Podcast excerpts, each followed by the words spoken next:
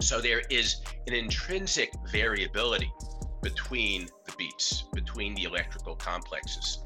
And, and that variability can be quantified. When somebody's doing very light exercise, their, their alpha 1 is around 1 or above. When they're in really high intensity zones, uh, maybe not max, but pretty high, it's about 0.5. When you get to be my age, you you, you got to really nail your recovery properly because you can get tired and overtrained very very easily. Mm. So knowing where, where your zone one is is is critical. What do you measure as the first threshold? Is it a log log plot, logarithmic versus logarithmic? Is it one millimole rise? Is it half millimole rise? Is it a two millimole exact you know plateau? If you're well hydrated, all right, and it's not that hot out, um, why is your heart rate getting higher? And a lot of that is, is the underlying uh, autonomic nervous system stress response.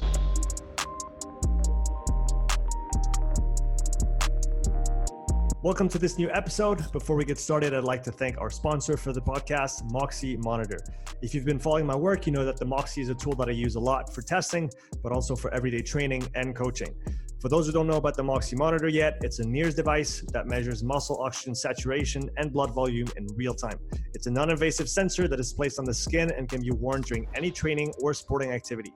Motocross riders and climbers wear it on their forearms, hockey players on the ice, swimmers can wear it in water, I've used it to test rugby players, CrossFit athletes, endurance athletes, and more. The Moxy allows you to individualize work and rest periods, optimize load, reps, and sets, identify training thresholds in real time, and even correct movement based on what the data shows you. You can also use the Moxy monitor to determine an athlete's energetic limiting factor and their individual training zones. Using this process, I can now target the athlete's limiter with precision in order to improve their performance without adding unnecessary volume to their program. You can view and collect the data on your Garmin watch and can also pair the Moxy with other physiological testing products such as the VO2 Master, Pnoe, and Cosmed VO2 systems. The Moxy is a product I've been using for many months with great success, and I highly recommend it to any coach who's interested in digging a little bit deeper on the physiological side of health, fitness, or performance. You can use the coupon UPSIDE at checkout for a 5% discount on moxymonitor.com slash shop. That's UPSIDE, U-P-S-I-D-E for a 5% discount. With that said, let's get into the show. Okay, Bruce, we are live on the podcast. How are you doing? I am good today. Thank it's, you it's really great to, to have you on. Uh, to give a little bit of context to the conversation, I found your blog about a month and a half ago, and I literally just looked through the topics and I said, "Oh my God, this is what I'm doing for the next four days." And I proceeded to read most of your articles. I didn't read all of them, but all the one on muscle oxygen uh, that you wrote, I read, and then uh, I started discovering all things heart rate variability with you. Uh, heart rate variability has, has been around for a while. When it when it uh, when we talk about um, quantifying or uh, figuring out the readiness of an athlete for their day and all those things. But I'd never seen HRV being used in dynamic exercise. And so that was kind of a, a big new thing for me uh, reading your blog. But before we go too far into the weeds, um, why don't you take a, a, minute to tell us a little bit about who you are and what you do? Uh, yeah, I, I, am a uh, older guy uh, who kind of got. Into. How old are you, Bruce? I'm 65 and I kind of got into this through the back door. I um, I'm a physician, double mm-hmm. board certified endocrinology and internal medicine, and a very busy private practice, and um, which I left four years ago. But I, I, I am a teacher, and I teach residency programs here. Um, but anyway, I, I was always into sports and um, did a lot of strength training. So I was doing strength training and basically destroying my shoulder on heavy weights. So I had to back off the weights. Mm-hmm. And of course, I had to read all the literature. And I don't, if, if you've heard of something called KAATSU, it's uh, very uh, big in Japan. BFR. Where they yeah. put bands uh, on the muscle to yeah. decrease blood supply. So you can lift very low loads mm-hmm. under ischemia.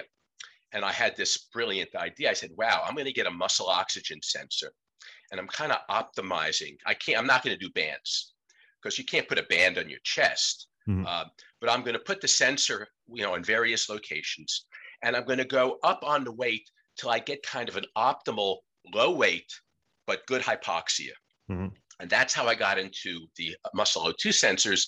And I also did cycling. Mhm. And I said, well, you know, I got the sensor now. Why don't I go out, and, you know, ride ride it with, you know, ride my bike and see how the sensor does. Mhm. And that's how I kind of got into the blog because, and I know your Mo- Moxy sponsors you, but um, you have to remember my background. I'm a stickler for science. Yeah. You know, and and not only science. In my day and age, being a physician, we were taught not to trust anybody. So if we read a paper, it was like assumed to be erroneous until proven otherwise. So, you know, I would I would read these blog posts on the Moxy forum, and I'd say, wait a sec, you know, this doesn't necessarily make sense, or where's the proof? So I said, I'm going to make my own blog about this, and that's why my blog says is is muscleoxygentraining.com. It has nothing to do with heart rate variability.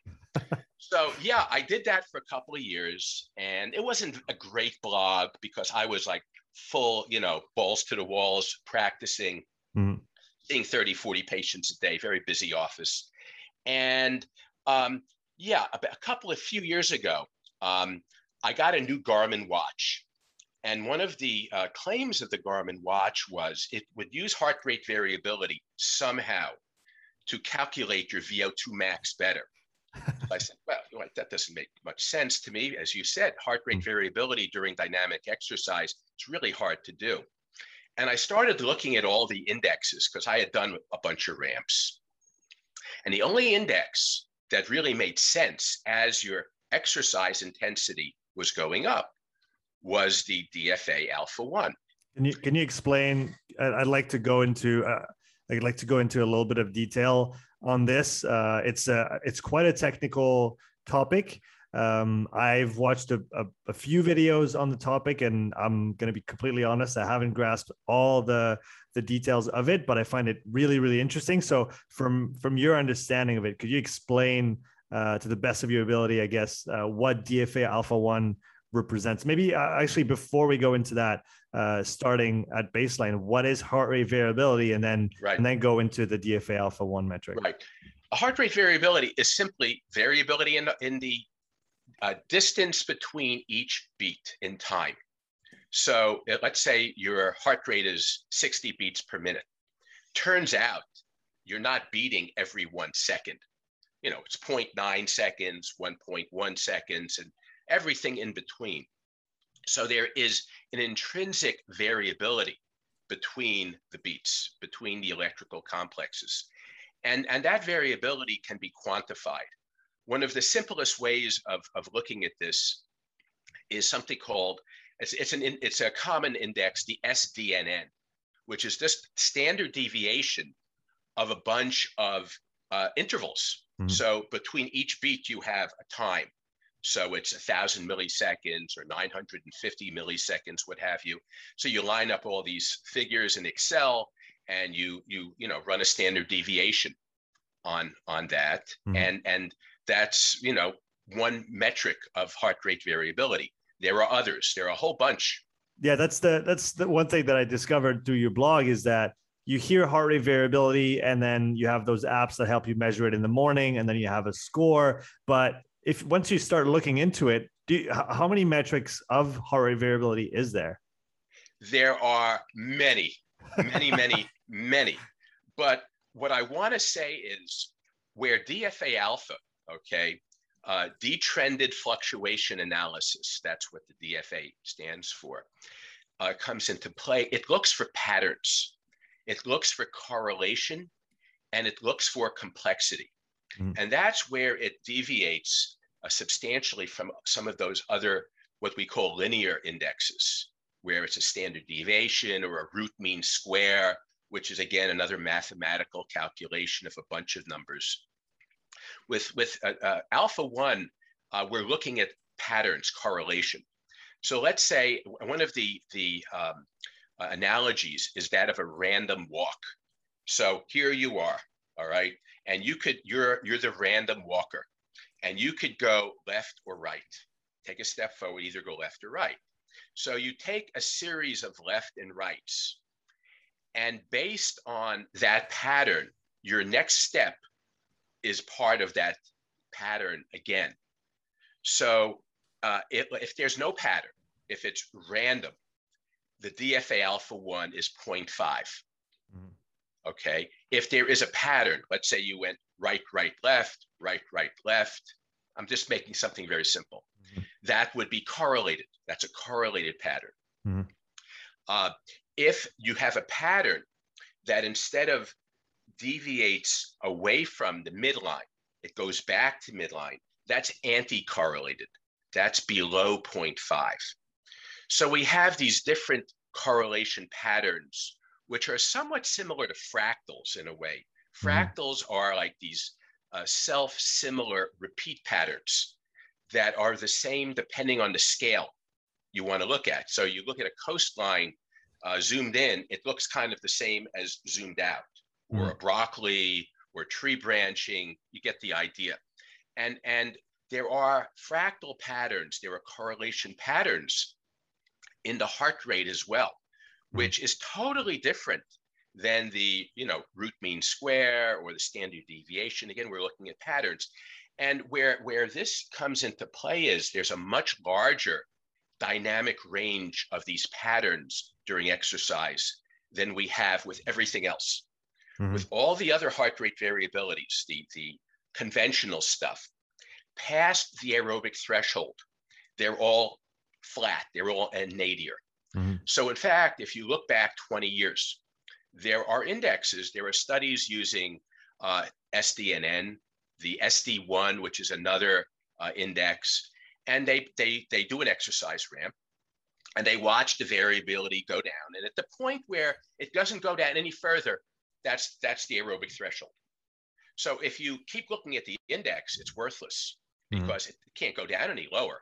So you have a very restricted range of where that type of uh, index is going to help you.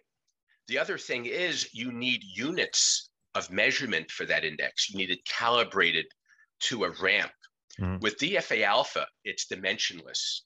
So a 0.75, let's say for you, is going to be the same intensity, relative intensity for me at 0.75.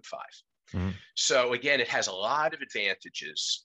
Um, so yeah, I was looking at all these indexes myself as kind of a, you know, just I, I don't believe this stuff is going to work. And lo and behold, the DFA alpha, at least for me, it worked. And I got a, uh, in touch with Thomas Gronwald in Germany, who's done a lot of work with this. And we started working together to see if we can actually line up a value mm-hmm. with thresholds, with, with physiologic thresholds like the first ventilatory threshold.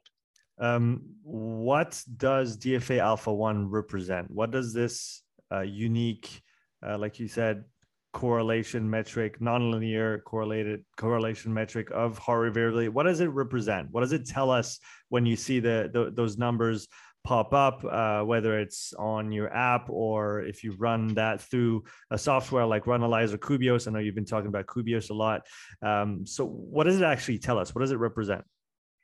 It tells us how like a complex fractal pattern or a repeating pattern we have. Mm-hmm. If it's well correlated, if it's fractal like, um, that's a value of around one. Again, the 0.5 is random. There's there's mm-hmm. no pattern.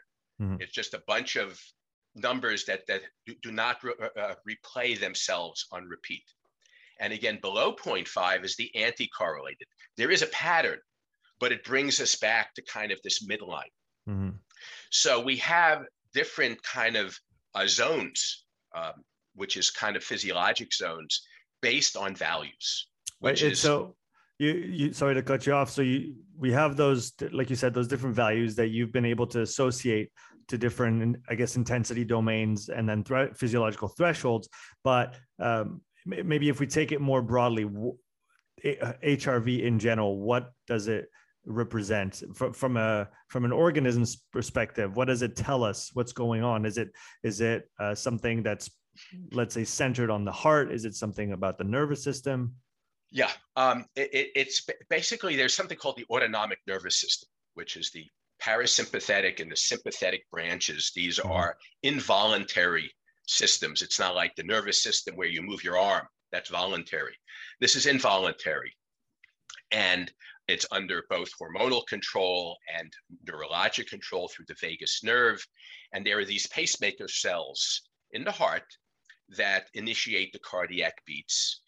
And the, the uh, neurologic inputs from the vagus nerve uh, affect those pacemaker cells to make the beat pattern different. So as we do more exercise, the parasympathetic withdraws and the sympathetic, the fight or flight, enhances. So we're basically getting a uh, view of autonomic balance okay. when we look at DFA alpha one. Mm-hmm. And so you've been able to uh, pinpoint those, I guess, two values, 0.75 and 0.5 in the DFA alpha 1 index. Uh, so, what do those values represent, or what, what have you been able to uh, interpret them as so far? Well, um, yeah, empirically, if you look at old studies, when, when somebody's doing very light exercise, their, their alpha 1 is around 1 or above. When they're in really high intensity zones, uh, maybe not max, but pretty high, it's about 0.5.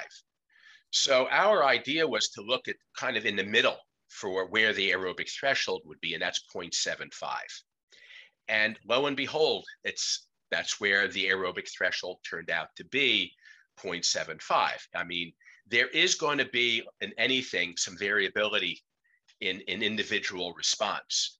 So you may be at 0.7 or your friend may be at 0.8. And if you look at some of our studies, you know, that the points are not exactly on a flat line. Uh, that is the same way if you look at um, even gas exchange, the, mm-hmm. the you know fancy mask things. Uh, I, I, don't know if you realize this, but up to 20% of those tests are not interpretable. Mm-hmm. You cannot find a ventilatory threshold. You can't find that that first aerobic threshold. Yeah, you could find a VO2 max. That's easy to do. All right. But but the nuances there you know, it, it, it's not an exact science. Lactate is not an exact science. So yeah, we think around 0.75 is the realm of the aerobic threshold, and the and the 0.5, the point where you go from uh, correlated to uncorrelated random to anti-correlated, getting back to midline, that seems to be a point of unsustainability. Mm-hmm. Which unsustainable is, is the maximal lactate steady state. Yeah. Oh, I guess it, yeah, depending on the model that you want to apply to it, we've got the maximum lactate steady state. We've got more recently the critical power right. uh, model that's been applied as well. That seems to be uh, the best way I've, I've heard it described. I, I forget if it was Andy Jones, uh, maybe it was Mark. Uh, I believe, I believe MLSS was the top of the heavy intensity domain, the the the top end, the ceiling, and then critical power being the the the the flo- the, the ground floor, the bottom of the severe intensity domain. Uh, I guess it, it allows us to put well they're, they're, two different concepts they're not the the same thing uh, so they're hard to put on a continuum but i, I mean i find um, to go on a little tangent i find it to be the same with all the other thresholds that we have uh, I mean, we've been talking here about heart rate variability threshold and that 0.75 being associated with that first threshold, whether it's, uh, you know, first lactate threshold, first ventilatory threshold, gas exchange threshold. There's many names that we assign to them. And I guess depending on which system you're measuring and analyzing, uh, you might come out with either a value that's a little bit different, uh, or you might just, uh, you know, not like you said, not get it at all, depending on, on what you're looking at. Um, why why do you think those thresholds are are important in the first place? Why do do we need to figure out how to zero in on uh, on those transition points from domain to domain in your opinion? Well as you know that um, in, with with endurance exercise training uh, we have these models. We have pyramidal threshold polarized uh, i'm a big fan of polarized myself. And uh, again with all these models most of them want you in that kind of er, easy zone one um, uh, area below the aerobic threshold, below VT1 or LT1 uh, for most of your training. All right. Because if you do a lot of high intensity work or you do a lot of kind of zone two, which uh, or zone, uh, you know, it depends. I, I'm a three zone model guy. So, you know, between the aerobic and the anaerobic threshold, you do a lot of work in there. You're too tired to really do any quality work anymore. Uh, this becomes even more important as you get older. So a lot of your listeners are, you know, young and, and strong. And, you know, when you get to be my age, you, you, you got to really nail your recovery properly because you can get tired and overtrained very, very easily. Mm-hmm. So knowing where, where your zone one is, is, is critical. Um, you know, n- knowing where your zone two to three transition is, your anaerobic, in my opinion, except for kind of testing purposes, it's not that essential because you could tell someone, go out and do a three minute max or do a five minute max. By definition, they have to be in zone three there. Mm. All right. Because, you know, FTP is a 20 minute max. Uh, and you know, plus or minus the FTP is is about the anaerobic threshold, plus minus. So again, anything below that 20 minute mark near max is going to get you zone 3 mm-hmm. But zone one, that's tough. You know, people talk about the talk test. Uh, hell, I, I get winded, you know, walking across the street. That doesn't work for me. Um, so yeah, I mean, knowing where your zone one is with a very simple heart rate variability test that pretty much anyone can do is is is is money in the bank in my opinion mm-hmm.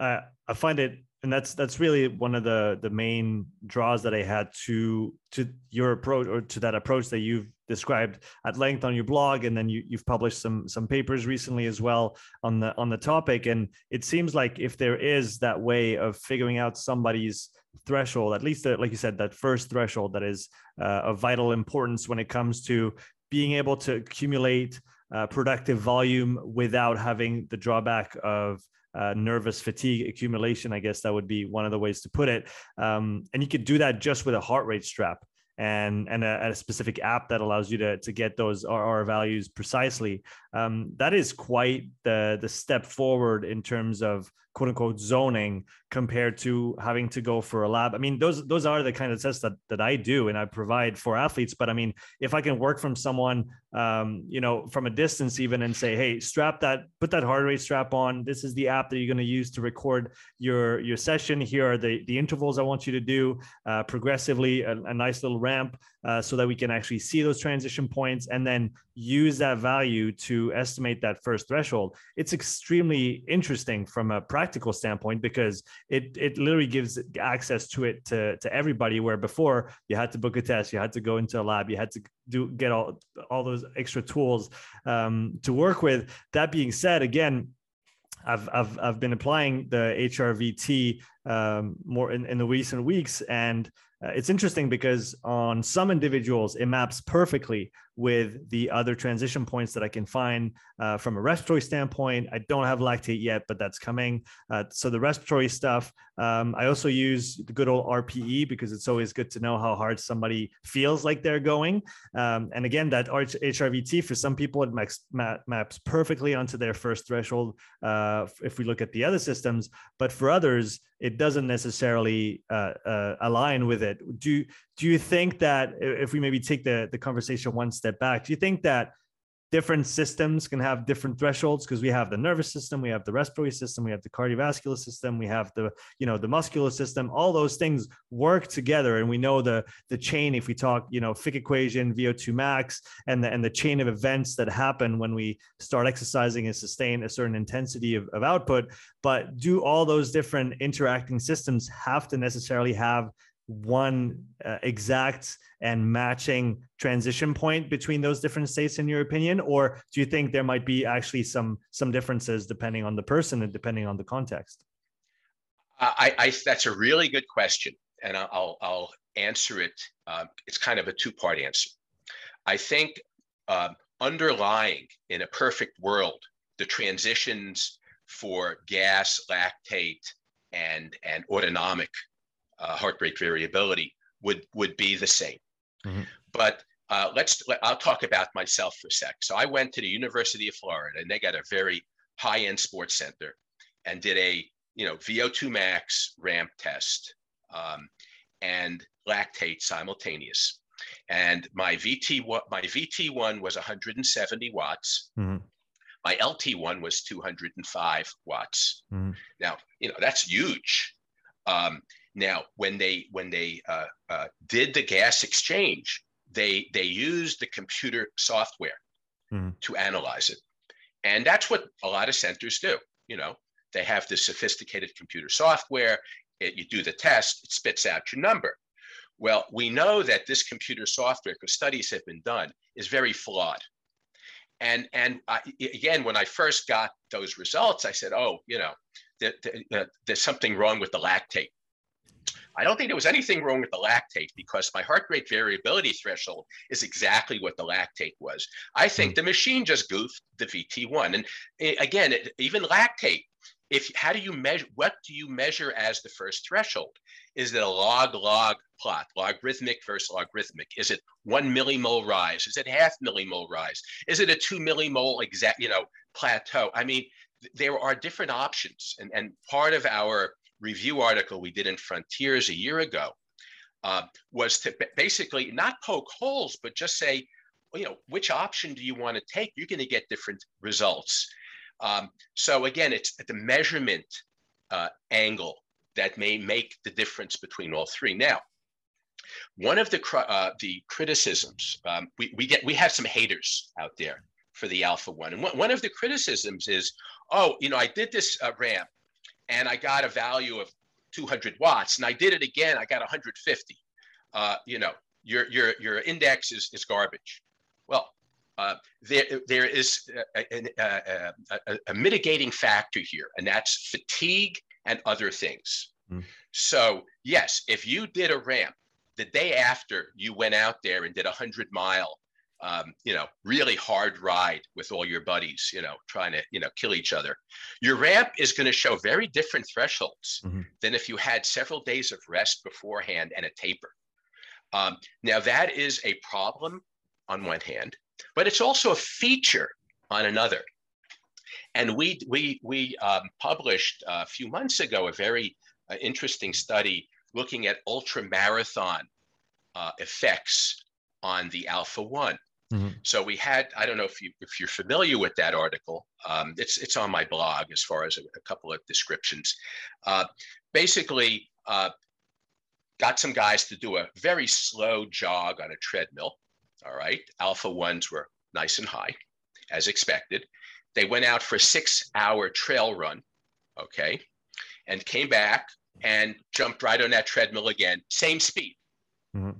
And their alpha one was really low. It plummeted mm-hmm. uh, to the levels below 0.5, the anti correlated, mm-hmm. that we only see in those really, really severe exercise domains. So, what that tells us is we can use the index for fatigue we match that up to a counter movement jump um, uh, measurement. Mm-hmm. And the counter movement jump looks at uh, neuromuscular fatigue. And it, it, it showed that, that, these guys were shot. After a six hour trail run.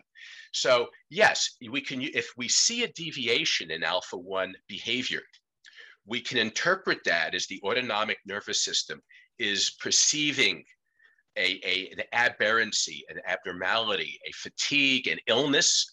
I mean, so what, what there, there are features of this that can be extremely useful for someone who's training. So they get on their bike or they start running and they're going easy in the warm up. And they say, wow, you know, my alpha one is, is really low now. Um, why is that? And sure, it could be a few artifacts, but if it stays low, it's, it's a red flag that they perhaps should back off. They're either brewing a virus, they're overtrained, overreached, something fishy's going on. Mm-hmm. I guess what what you're saying here makes a lot of sense. From you know, like I guess you could we could, could extend that to almost any internal physiological uh, measure that we would take, those are going to be influenced by by the status of the organism itself. And like you said, fatigue is a big parameter. We have heat, we have hydration, we have you know glycogen store status. Um, I mean, and that's been that's been shown as well. I, I don't know about the I don't know if those studies have been done on on the lactate threshold itself, but I know that um, Andrew Jones did a lot of work on critical power and how it is affected by fatigue. And it is a dynamic, quote unquote, threshold in the sense that the thre- the physiological thresholds that like you said we measure in a ramp test or, or any other situation they're not fixed values they're not absolutes they're right. relative transition points in the way that our body i guess functions overall and and those inflection points do evolve as the status of the organism himself itself changes, like you're describing right, right now.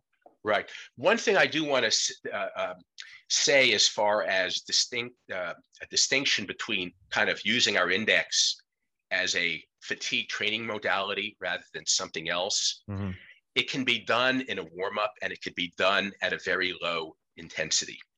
So you don't have to go out and do a three minute max critical power test, which, you know, I, I've never done in my life, and I have no intention of doing, but I don't know if I'd survive it. I'm um, still debating whether I should try this all out three minute or not. I, I, yeah, I did. Yeah. Uh, I, I, found um, there's some uh, little aside on that topic. I don't know if you've seen some interesting papers from uh, Mehdi Kordi, and he's been looking at uh, two parameter critical power, um, you know, calculations with a three and a 12 minute effort. And if you're familiar enough with those efforts, you get to values that are very close to using three different efforts, which starts to become interesting because definitely when you start talking about doing five or seven tests to, to task failure, you it's not it's not a very uh, a joyful thought to say, okay, what are you doing for the next 10 days? I'm burying myself into the ground just to get my critical power and my W prime. So I, I agree that it's super interesting as well for, like you said, uh, to have something that enables you to see and and and it's I guess it's an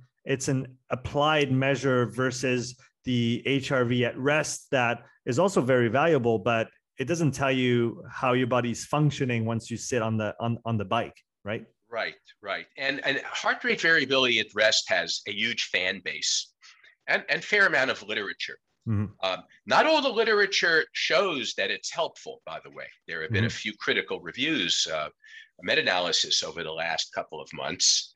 Um, but one of the problems I have with resting um, is I don't have the time in the morning to like, you know, get a few minutes of like, okay, sit quietly, you know, breathe, uh, you know, no distractions. I mean, I got dogs to walk, I got an office to get to. I mean, it just it's not going to happen. So, so you know, um, with with with our index, you know, not our index, but with the A1 index, uh, we, we you can just get out on your bike or you start running, and you know, in the warm up, again, you don't have to go above the warm up. You'll get an idea what's going on. Mm-hmm. You know, hmm. if you want to go a little more than warm up, that's fine too. But you don't need to do like, okay, I need to to do a critical power test to figure this out where I, you know, need to see if I can, you know, still do three minute max at my three minute max power. You don't have to do any of that. So uh, yeah, we're looking at it as a, a, an index of readiness, as an index of durability. Mm. Um, you know, as far as uh, over time, does this thing, uh, be, the behavior change? Uh, for instance, uh, my my alpha one is is correlated. It's above one in my zone one, and then I do a whole bunch of high intensity efforts, and then I look at it again in that same zone one. It's like slow my durability isn't that good. And I've noticed over the last few years, you know, I'm in the age now where you you start to take a dive, and you know, I, again, despite all the training, um, it's like in a microcosm. I'm I'm kind of watching this happen. My durability is not what it was a few years ago. Mm-hmm. So uh, I can still do the same metrics, the same three minute max, the same Wingate power, uh, you know, all those are about the same, but again, the durability is not as good. Mm-hmm. So there are a lot of um, alternate utilities to the autonomic measures in conjunction with the external load measures. Mm-hmm. So in a vacuum, alpha 1 can tell us um, your approximate uh, perceived zone, all right, where the alpha 1 is, it's about your intensity zone. But if we then couple that with power or pace, we have something that can give you us an index of fatigue and durability. Uh, if we're if we're you know harboring an, an, illness or you know we're pre-viral or something or other. Mm-hmm. Um, so again, a lot of other things we can we can learn. Yeah, um, I definitely want to come back to those um, other applications of the DA, uh, DFA Alpha One uh, metric. I wanted to come back to our discussion on thresholds um, I had a I had a thought. You said in an in an ideal world, right. all those transition points are very close together. Would uh, would you say that for somebody who's maybe untrained on a given modality, that that may uh, that person may display very different thresholds depending on what system we're assessing. And maybe let me uh, detail my thought for a second here. I'm thinking about you know somebody who maybe is a, a fit individual but doesn't have much exposure to the bike for example to take a very simple modality. We know that um, we know that familiarity with the modality has an influence on the quality of the test that we can run and, and then the, the, validity, the validity of the results that we're going to get out of a test. So, for example, if I take a rugby player who runs a lot and he's fit, but he never cycles really. So, his endurance and his, uh, I guess, uh, muscle coordination and um, motor pattern of firing is going to be different on a bike than it is running. And if he's not acquainted with the bike, would you say that it's possible that, uh, for example, his DFA alpha 1 uh, threshold of 0.75, which should be corresponding to his first uh, whether it's lactate, ventilatory, or other threshold, um, that one might be high. Why? Because he's a fit individual and his nervous system can tolerate a good amount of work before it transitions in, from one state to another. Uh, whereas maybe his respiratory system or his muscular system is not at the same level of uh, maybe fitness as this, as let's say, let's take his autonomic nervous system as an example here with the DFA alpha 1 and so in, in a case like that with someone who maybe is not trained for the modality or maybe untrained we might see a decoupling of of those different uh, of those different thresholds that we might be able to observe which in my mind again just makes sense from the standpoint of the transition has to start somewhere. I, I in my mind it doesn't make as much sense to think that all those systems are going to just switch from you know one state to another. If we think lactate threshold one if we take ventilatory threshold one and any other breakpoints that we can find in in the physiological realm why would all of them just at, at some precise point in time switch from one state to another versus oh you know what? Actually the the the let's say the respiratory system starting to give a little bit. And now there's a cascade let's call it of thresholds going down the line. And then again, like you said, ideally they're pretty tightly coupled and they work uh, close together or they happen close in time together. But do you think there is a place uh, for de- decoupled thresholds, if if that's even a, a term that that warrants using? That, that's a really good question, and I, I don't think so. Um, let me let me explain. Mm-hmm. Um, the underlying biochemistry um, again, it's we don't have time, and it's maybe we have a little, little, bit of time. And if you want to go into some detail, you're more than welcome to. The, the underlying biochemistry with lactate and carbon dioxide and oxygen fluxes um, is going to be the same. Mm-hmm. So again, um, there have been studies and, and, some really nice papers written um, that these points should correlate they should be the same. They may not be measured the same as I discussed mm-hmm. before mm-hmm. because of the way that's our fault. But the underlying physical chemistry is, is there. Now, the autonomic nervous system perceives all these different things.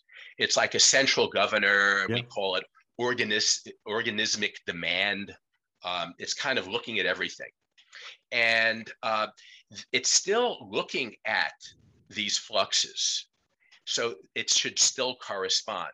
Now, to answer another, the practical part, we, we published another study looking at patients with heart failure and coronary disease mm-hmm. and looking to see if the 0.75 was valid for those guys. Mm-hmm. And it was. So we looked at their first ventilatory threshold, we matched it up with heart rate variability, the alpha 1, and we had very good correlation mm-hmm. with the first ventilatory threshold. Mm-hmm. So they had poor muscle mass, poor contractile function. But again, when the, the oxygen and, and CO2 fluxes shift to the ventilatory threshold one, when lactic acid shifts, again, part of that mm-hmm. um, th- ventilatory threshold is carbon dioxide and lactic acid. Um, again, it, it, corresponds to autonomic changes mm-hmm. as well.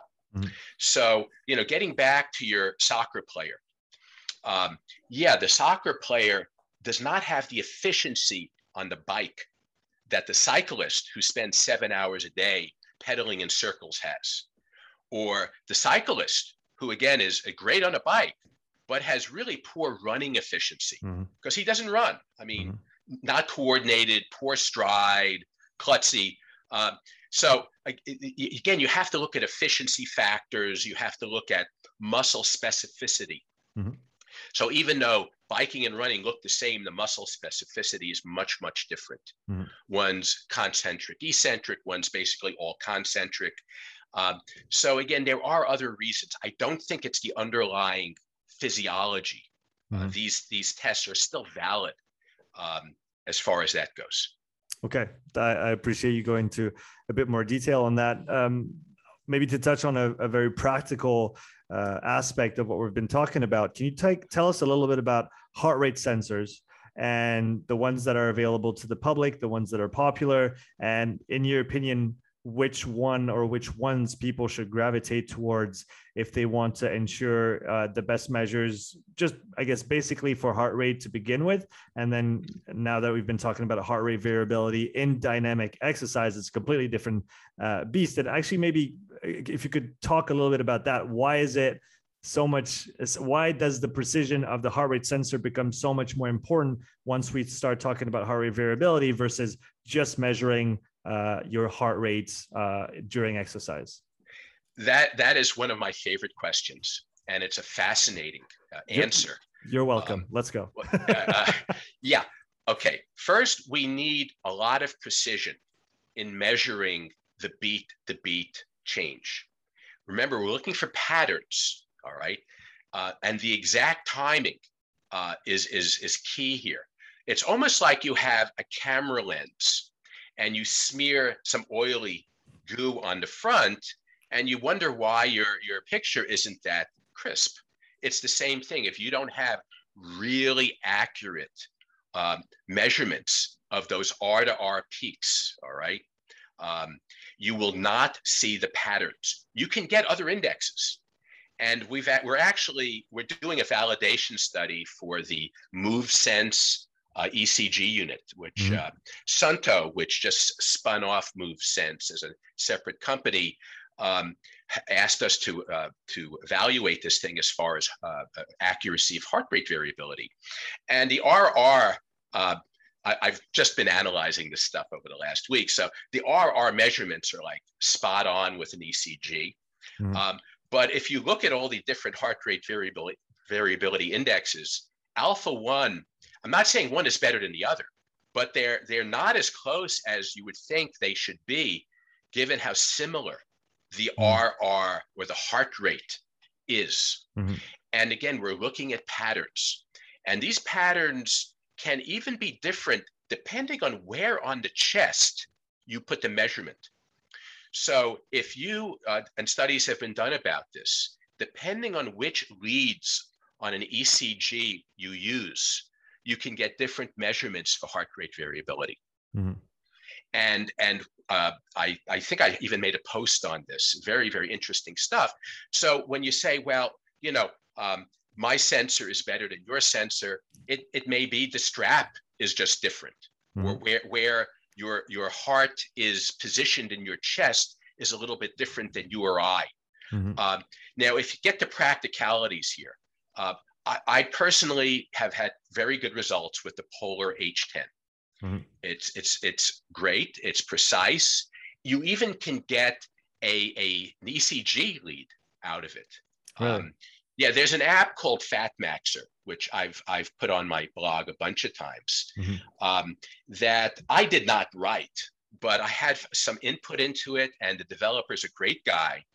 And I basically poured my heart out to this fellow and I said, could you do this? Could you do that? Oh, and could you add this and that? And he did it.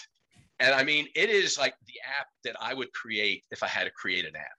Mm, is it uh, available uh, on both Android and iOS or Android only? Android only. Android only. But it basically does everything Kubios Premium does mm-hmm. on a mobile phone which for those who don't know is a, is a fairly expensive uh, desktop software to analyze heart rate variability correct? Correct. And it does it in live view. Right I mean, on the spot as you're as you're doing your thing. Mm-hmm. um, so yeah it, it brought a totally new dimension to to real-time tracking. Um, heart rate variability logger from um, marco altini was the first one out. And mm-hmm. and when there was nothing else available. It, you know, it, it was the only the app to do, but it has some drawbacks um, as far as accuracy, as far as it gives you a two minute window. Yeah. But nothing in between. Mm-hmm. Uh, one of our big advantages, or I should say advances in tracking, what we have to do a two minute window. We have to look at two minutes worth of beats. Mm-hmm. But if we do so every five or 10 seconds, we get boom, boom, boom, boom. We get points, a lot Mm-hmm. of points. So we don't have to wait two minutes to get our next point. We wait five seconds and we get the next two minute window. So this kind of rolling sequential windowing was a big advance and allowed us to actually do the threshold measurement. Because if you do, let's say, a nine stage ramp, you only have nine values if you're doing short stages. Mhm. Not many values to plot a curve with. Mhm. Uh, but if you're doing a, a value every five seconds, all of a sudden you see this nice kind of linear drop right through the area where we want to plot. Yeah. So yeah, so uh, using a FatMaxxer, we not only get the alpha one very accurately, but we get it every five seconds, and it also does a snippet. If it if it detects any artifact, it spits out and saves an ECG file Mhm. that you actually could easily look at in Excel. Again, I've, I've written a couple of blog posts on how to do that. And you could detect a cardiac arrhythmia that way. So, you know, for instance, one of your clients uh, calls you up and say, you know, I'm, I'm getting like five or 10% artifact here. Can you, and can I'm you just define for us what can you can you just define what an artifact is for those who are not familiar with the jargon? Yeah, sorry. Um, so the the the uh, software um, looks to see what the beat pattern is, and it expects another beat every so often. All right, and there are kind of preset limits to Mhm. that expectation, and if there's a beat missing, it that's an artifact, or if a beat comes too early, that's an artifact. It doesn't tell you why what it is. It could have been noise. It could have been, you know, you coughed Mhm. or you you you you know you touched the thing and it, it you know the electricity has jumped up. Um, uh, it could have been uh, a, a cardiac arrhythmia, an atrial or ventricular premature complex, or something more serious. Mhm. And and again, we can't tell by just looking at the RR intervals. We see there's a problem. We see that the software detected something that either came too early or came too late. But one of the nice things with with FatMax in particular, and I use I look at this every day. With my, again, you know, I'm getting older. I got to keep an eye on this stuff uh, to make sure I'm not uh, getting too many atrial arrhythmias. Mhm. Um, this is another thing I wrote about recently because I didn't realize how common it was. Uh, Endurance athletes uh, commonly get atrial fibrillation. Uh, older endurance athletes, in particular, not the guys who are 25, 35, but the ones who have been doing it for 20, 30, 40 years. Mhm. And it's, again, we're diverging a little bit, but it's felt to be from remodeling of the heart. Mhm. So the heart remodels, you get a little bit of fibrosis, and it's adaptive remodeling. It's remodeling that in a way is good. You're pump, you're able to pump more blood. But this remodeling also affects the heart cells, the pacemaker cells, and you can get some abnormalities of pacemaker function. And that's something that you can find and see before it becomes an issue if you catch it early. Mhm. Yeah. Okay. Uh, so going back to our the the the heart of the the matter, I guess, without uh, playing on words too much, heart rate sensors. You talked about the H10, which I guess is a is a great uh, commercially available tool for for anybody to get that will give you very uh, accurate readings. I've been using I've been using the the H7 myself, but that's just what I had on hand. And um, thanks to you and Marco as well, uh, running that through the HRV Logger app on iOS. And then um, more recently, uh, I, I was able to uh, then link the RR file into Runalyzer or Runalyze and and spit out a, a nice uh, DFA Alpha One graph, which which is very helpful. But like you said, it's that's after the fact. Where whereas FatMaxer and I hope soon, if Marco you're listening, Marco listen, and Marco you should add rolling two minute windows to your HRV uh, logger. That would be extremely helpful. Um, now I guess going a little farther again into DFA Alpha One. So you talked about variation that you might see when you do your warm up. So for you, who's uh, you know has a has a knack for data and is always uh, looking at that stuff, what variation might you see from one day to the next when you're warming up? If, if you're looking at your DFA Alpha One index to try to assess how uh, ready you are to maybe send it or not on on a bike session, what have you seen uh, for yourself in terms of variations uh, in your warm up on DFA Alpha One? Well, for instance, I just did this this morning. I, I you know got on a bike and did my warm up, and actually took it up a little bit, almost to the the first threshold. Mm-hmm. Right, almost, and made sure my Alpha One didn't suppress. Mm-hmm. Um, and it looked pretty good. I felt fine, and I did some high intensity work. Contrasting a couple of weeks ago, I got some sort of bug, wasn't COVID, was some sort of bug. And um, I noticed that even at very low power in, in the warm up, my alpha 1 was already like 0.7, 0.6, mm-hmm. even 0.5. And even though it was my day to do high intensity, and I, I felt pretty good, I didn't do it because of that suppression. Mm-hmm. Uh, the other interesting thing, a couple of days later, I guess I still wasn't back to normal. I, st- I felt good and it still was suppressed. But, you know, you brought up earlier the different metrics like lactate um, and let's say muscle oxygen. Mm-hmm. I said, I'm, I'm going to do, I didn't make a post on this yet, but I wanted to do, I wanted to see if my um, anaerobic threshold, which I use my oxygen sensor for, was was stable, even though mm-hmm. my alpha one was very bad that day, prematurely bad. Mm-hmm. Um, behavior was abnormal. I was curious. I felt fine, and sure enough, I did a a five minutes at at my anaerobic threshold, and my O2 was st- stable.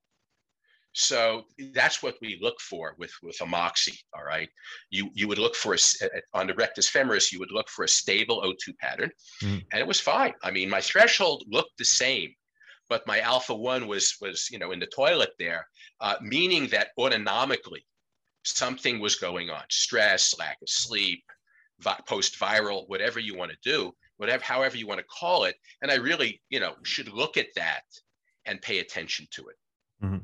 Yeah, that's that's really interesting. Like you said, to have a way to see how your nervous system, your autonomic nervous system is reacting to whatever you're throwing at it on the moment during exercises is really interesting. I had a couple questions from a, a colleague of mine, Matt. Uh, thanks for uh, sending those questions to me. And uh, he's, he's been really interested in your work as well on the DF Alpha 1 side of things. He was asking about, you know, cardiac drift alongside with DFA Alpha 1 drift on longer sessions. Is that something you've been able to assess? Like you talked about the ultra marathoners who saw a depressed DFA Alpha 1 after six hours of, trail running. Have you experienced it yourself with maybe even just a two or three hour ride uh, where you might see some, some differences in DFA Alpha 1 at the start and at the end at equivalent output values? Absolutely. The, the, the, thing about cardiac drift, um, heart rate elevation with with progressive uh, time spent. Mm-hmm. Some of that may be autonomic. Mm-hmm. In fact, a lot of it may be autonomic. If you're well hydrated, all right, and it's not that hot out, um, why is your heart rate getting higher? And a lot of that is is the underlying uh, autonomic nervous system stress response. Is that sorry to, to, to jump in uh, before you can continue? Is that why better conditioned athletes have or, could that be the reason why better conditioned athletes and fitter, maybe it's like cyclists, to, to take some a simple example, have less cardiac drift the fitter that they get? Is that because maybe from a nervous standpoint they're able to tolerate the load, the volume, the duration much better? Exactly, they have hmm. better durability. Yes. Um, you know, a, a, hacker like me, an old guy like me, I have like you know crappy durability, and and yeah. Um, but but remember the one of the reasons the heart rate's going up there is autonomic. Mm-hmm. Now with with heart rate we we we don't have absolute numbers. So you know if my if I go up a little high, what does that really mean? I mean it's hard for me to know. But if I alpha one has a kind of a self calibration factor for everybody.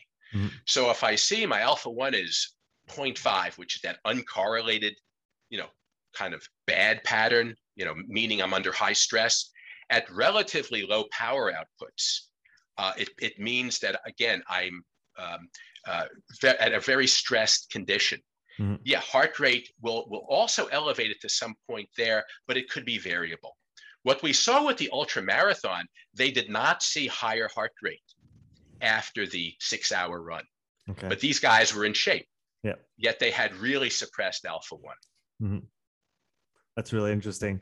Do, would you do you think that DFA alpha one might be one of the one interesting metric to keep track of uh, over time for for someone to assess their um, I guess their base fitness? Would you, uh, without necessarily doing uh, a ramp, if we maybe already have the the value that equals to 0.75 on the DFA alpha one scale, and we have a corresponding output value and or heart rate value is that something that we want to track over time and, and look at you know two two months three months six months 12 months down the line do we do the same output and then expect to see uh, maybe a, higher DFA alpha one in the case that we that we got fitter, uh, requiring us to go to a higher wattage in order to find that same 0.75 threshold again. Excellent. Yes, the, uh, as part of that cardiac study we did, uh, the heart failure patients and the cardiac disease patients, they actually went through cardiac rehab, mm. and they had uh, RAM tests before and after, and the uh, correlation, the association with improvement in their VT1, all right, their first ventilatory threshold, mm. all was very strong with their improvement in their alpha 1 mm. um, threshold. Mm-hmm. Uh, it was not a great association with their improvement in VO2 max, mm-hmm. uh, nor was it uh, a great association with, let's say, heart rate max or something like that. Mm-hmm. It specifically correlated very well with their first ventilatory threshold, which is what we would expect mm-hmm. if that's what it's associated with. So yeah, as you get fitter, uh, all things being equal, you know, you're not sick and you're not over overtrained or overreached. Um, yeah, if you see a better power at a, a alpha one of 0.75, your your first threshold improved. Mm-hmm. Doesn't mean your VO2 max improved.